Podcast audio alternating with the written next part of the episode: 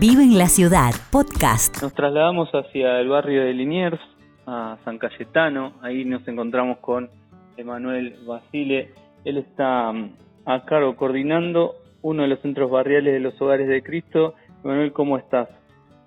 ¿Qué tal? Buenos días. ¿Cómo estás, Nelson?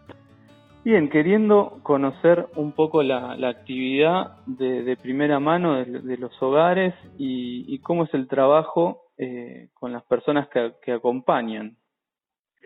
Bueno, mira, te cuento. Nosotros trabajamos con la realidad de las personas que, que tienen desordenada la vida, eh, por decir de una manera. Eh, en general son personas que están en situación de calle o con la problemática del consumo de drogas o de alcohol. Eh, no todas las personas que vienen al hogar tienen problemática de drogas eh, y no todas las personas que vienen al hogar tienen problemática de calle. Es una, mezcla. Algunos tienen las dos problemáticas. Algunos, por estar mucho tiempo en calle, terminan acudiendo al consumo como un mecanismo de defensa y también de tapar todos los problemas que van teniendo, pero, pero su problema fuerte tal vez no es el consumo, sino que es el desorden de la vida que, que necesitan de, un otro que, que ayude ahí, acompañe, comparta, comparta primero el dolor, ayude a sanar y, vaya como orientando un poco el camino de, la vida a tomar, ¿no? Ayudar a tomar decisiones, más que nada es eso, como ayudar a la persona a pensar y a, y a tomar mejor las decisiones de las que las fue tomando hasta ahora. Esa es un poquito la, la realidad de la población que nosotros trabajamos en el hogar de Cristo, de todo tipo de edades. Hay, hay, un, hay un margen que es de 23, 24 a 40, 40 y algo, que, que es como el promedio más general de, los, de las chicas y los chicos que tenemos en el hogar, pero también hemos tenido más, chicos y, gente más grande también. Hay hogares, de hecho, que tienen, eh, tienen una parte que es para abuelos, para gente más grande. Eh, la población, las edades son todas. Eh, y bueno, nosotros trabajamos con la persona que viene a pedir ayuda, eh, más allá de que los centros barriales, depende de que cada centro barrial, la zona en que esté y demás, pero bueno, tienen misiones, ¿no? Que son las misiones de salir a repartir el desayuno o la cena a la calle, eh, ir a los hospitales y a visitar las guardias para ver si hay personas solas, eh, que no tienen compañía, visitar cárceles, visitar comunidades terapéuticas, todos, e, todos esos frentes que se van abriendo, bueno, abren la puerta a que las personas vengan después al centro barrial a pedir ayuda y con eso trabajamos nosotros, una persona que, que se acerca al centro barrial a pedir a que le demos una mano porque hasta como viene hasta ahora su vida no, no puede así no puede seguir ya sea como te decía antes por la problemática del consumo de drogas o por, por la problemática de estar en la calle y bueno, ahí empezamos un caminito donde nosotros le, proponemos a la persona conocernos, ¿no? Que, ya es parte de esta familia, ya lo invitamos o la invitamos a entrar. Eh, siempre se le pide a alguna de las chicas de los chicos que ya vienen haciendo camino al hogar que los reciba, ahí con el mate en la mesa, que, que ya los presente al resto de la familia, que, que bueno, que lo haga sentirse parte enseguida, que para nosotros es lo más importante, porque las personas con las que trabajamos han vivido de todo, han estado en un montón de lugares, en, cárceles, en, internados, en muchas comunidades, y no todas tienen como un clima cariñoso, así de familia, eh, de, nada, de, recibir con un abrazo. Entonces, bueno, lo, que nosotros intentamos que al principio se lleven esa primera imagen, que, que rompan con esos fantasmas o miedos de otros paradores o lugares donde estuvieron, y, y como encuentren ese, ese, esa calidez de familia que vienen necesitando por todo el ruido y todo el quilombo que traen de, la calle. Y, proponemos eso, ¿no? Que, que tener un primer conocimiento del lugar y que, que transcurran algunos días en el hogar, en el centro barrial, ¿para qué? Para nosotros conocerlos y también ellos conozcan el hogar y ver si, si, si todos estamos conformes. Eh, eso depende de la persona y depende de su historia. A veces dura cuatro días, a veces dura una semana, a veces dura dos semanas y bueno, en ese tiempo lo dejamos que se pare, a, veces hay personas que vienen muy rotas, no solo desde los dolores en el corazón, sino desde muchas lastimaduras físicas que hay que ir también ayudando a, que sanen. Entonces por ahí también esos primeros días se ayuda a la persona con turnos médicos para lo que sea, ¿no? Una lastimadura de, una herida de, de la, la, que le hicieron en la calle, o mismo por el dormir eh, en la calle con el calor, el frío, las lluvias, que traen muchas enfermedad, entonces, bueno, lo, primero también es ir atendiendo eso, porque si, si están los dolores y malestares, la persona tampoco puede acomodarse y pensar tranquila. Y bueno, aprovechamos a dos semanitas de, que le proponemos como conocimiento para que también ir solucionando esos temas. Y después de esas, ponele dos semanas en, en alguna historia en particular, eh, se le plantea qué quiere hacer, si quieres avanzar con un tratamiento más fuerte, que sería ya ir a alguno de los hogares. Por ejemplo, nosotros en San Cayetano hoy no tenemos un hogar de vivienda, pero tenemos hogares cercanos en Soldati y en Bajo Flores, que, que son también del hogar de Cristo y que nos, no, nada, no, nos dan lugar para veces a los chicos y a algunas de las chicas que acompañamos. Entonces se le propone, si quiere avanzar con el tratamiento, que tenemos algún hogar para que para ir a vivir. También a veces, si no contamos con otros hogares que son de Cáritas o de algún parador que sabemos que funciona bien,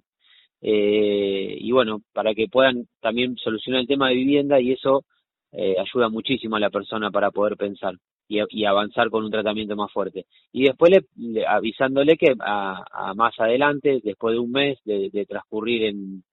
en, esas viviendas, eh, se le va a proponer ir a, alguna de las granjas del hogar, que es el camino que a nosotros más nos gusta porque lo, hemos armado nosotros del hogar de Cristo, eh, tiene diferencias con, con las comunidades terapéuticas, se trabaja desde otro lugar, ya, ya desde cómo, cómo trabajan los acompañantes pares, eh, que en otros, en las comunidades se le dice operador terapéutico, nosotros en el bar le llamamos acompañante par, porque son chicos que se vienen, que ya hicieron tratamiento, se vienen parando y saben de lo que, que, de lo que hay que trabajar con las personas nuevas que se acercan al hogar, entonces son ellos los que también nos ayudan a nosotros al equipo a llevar adelante la tarea del hogar, digamos, sin ellos nuestra tarea no sería la misma. Y, y bueno, se le propone esto, poder ir a las, a las granjas y, y ahí después de la granja, bueno, ya armar un plan de vida, dónde va a vivir, si va a trabajar, si va a estudiar, si va a seguir solucionando algún tema de salud que le quedó pendiente, algún tema judicial que tiene pendiente y por último los temas familiares, ¿no? Los vínculos familiares rotos que, que quiera sanar. Eh, esa es un poquito la, la propuesta que, que, se le hace a la persona cuando llega, es, eso es un parte de nuestro trabajo. Eh, y después la, la, diaria de todos los días, ¿no? Abrir el centro barrial, eh, comenzar el día con, con unos mates, con un truco, con un metegol, con un ping-pong, ajedrez, generar ese clima de cuando la familia se encuentra, viste, un domingo que llegás y empezás a saludar y empezás a tomar unos mates, a jugar al truco, bueno, la idea siempre es generar ese clima mientras se va preparando el almuerzo, a veces hay talleres en ese ratito y si no, esto que te decía, se da un momento más de, de libre de juego, después tenemos almuerzo, eh, toda la familia junta, sentada a una mesa larga, y después del almuerzo, en general, están los grupos, los talleres, y después de eso ya se acerca la merienda, que, que en general hacemos la merienda también, la mesa larga, y después de la merienda, la oración, en nuestro caso San Cayetano, ¿no? que los chicos todos los, todas las tardes le, le piden o agradecen por las intenciones particulares, y también es como el cierre del día, ¿viste? Eh, para irnos a casa con, con la bendición de San Cayetano después de, de todo lo trabajado en el día, porque muchas veces en el grupo terapéutico o en los talleres los chicos sacan afuera cosas muy muy fuertes, muy dolorosas, entonces está bueno cerrar el día con, con una oración para, para irnos como tranqui a casa todo, ¿no? Ellos y nosotros el equipo también. ¿Cómo es, Emanuel, esto que vos contás llena de un montón de, de preguntas, pero ¿con qué experiencias te has encontrado de las de las que te motivan también a continuar el trabajo? Mira, eh, una de las cosas que a, a mí más, eh, no sé si la palabra es motivación, sino que digo, yo sin el hogar no puedo, digamos, seguir. Digamos, yo tengo que trabajar en el hogar porque lo necesito yo también. Eh, más allá de una motivación de lo lindo, de acompañar la vida de otro, escucharlo, eh, eh, ayudarlo con algún consejo y después ver lo que se va parando, ¿no? Viste, llegó un día todo roto, digamos, mal y después de cuatro o cinco meses lo ves parado en la vida, como ya con algunos objetivos cumplidos, con otros objetivos para por, por, por proponerse y cumplir y eso obviamente es una motivación enorme, pero vas a escuchar en muchos de los que trabajamos en el hogar que para nosotros también es importante. Eh, a mí lo que me motiva, lo que hago, lo que me da ganas todos los días es saber que el hogar a mí también me ayuda y me sirve para para vivir. Estuve estos últimos dos años estuve con algunos cambios laborales, durante un tiempo no estuve trabajando mucho en lo que es hogar y, nada, y ahí me di cuenta que de un nuevo que, que yo medio ya lo sabía, pero el no tenerlo todos los días me demostró que, que era para mi vida, para la vida de Manuel, era ultra necesario eh, transcurrir en un hogar de Cristo, sobre, sobre todo todos los días, porque por ahí hacía algo de algún día, alguna mañana, alguna tarde, pero no me alcanzaba, yo necesitaba estar ahí en el centro barrial, compartir todos los días con las chicas y los chicos la vida, eh, porque a mí me ayuda,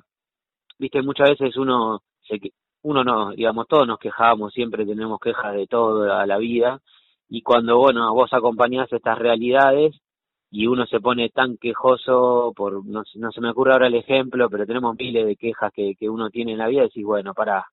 para un poco que después el resto de cosas las tenés como solucionadas y hay personas que, que la pasan mucho peor que vos y, y a pesar de eso encima no se quejan y le meten para adelante, viste, con tienen millones de problemas, muchas cosas desordenadas en la vida y, y, y le meten para adelante una fuerza terrible. Entonces, eh, yo siempre digo lo mismo, que, que a mí el hogar me hace mucho bien. Además de que también cuando hacemos el grupo terapéutico con los chicos o en una charla y uno le está diciendo algo, le está aconsejando, también uno a veces se ve reflejado en eso que dice o dice, eh, para, vos le estás aconsejando esto y, y vos lo estás haciendo, Manuel, o en un grupo cuando la consigna despierta determinado tema,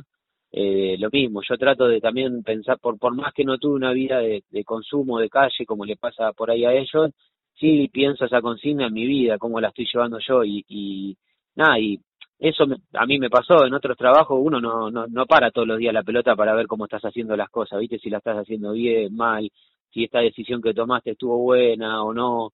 Eh, tampoco es que estoy las 24 horas revisándome todo el tiempo, pero bueno, el, el, el ya transcurrió el hogar el sentarte en un grupo o esto, sentarte a hablar con uno de los chicos, eh, solo te, te despierta el decir, che, ¿y vos cómo lo estás haciendo? Y bueno, entonces eso a mí me dice, che, vos tenés que laburar en esto toda la vida que puedas, todo el tiempo que puedas.